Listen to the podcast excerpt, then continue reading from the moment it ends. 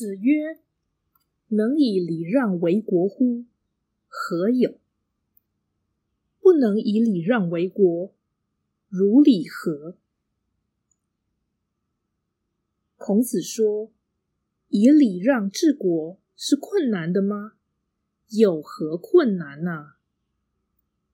不能以礼让治国的话，这又何损于礼法呢？”道义阐释：“何有？”意思是有何困难，而不是说没有做得到的。这一点由下文就可以推断。至于如礼何，是能拿礼怎么样？也就是说，无害于礼。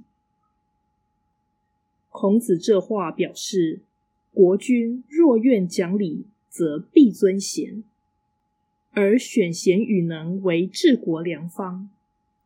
如此以逸待劳，岂有困难可言？然而，真理超越人而存在。如果人不想要求道、行道，这也无损于真理。只是自甘堕落而已，哪有真正的影响？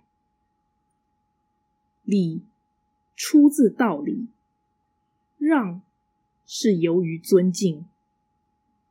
治国者能力有限，便应让贤。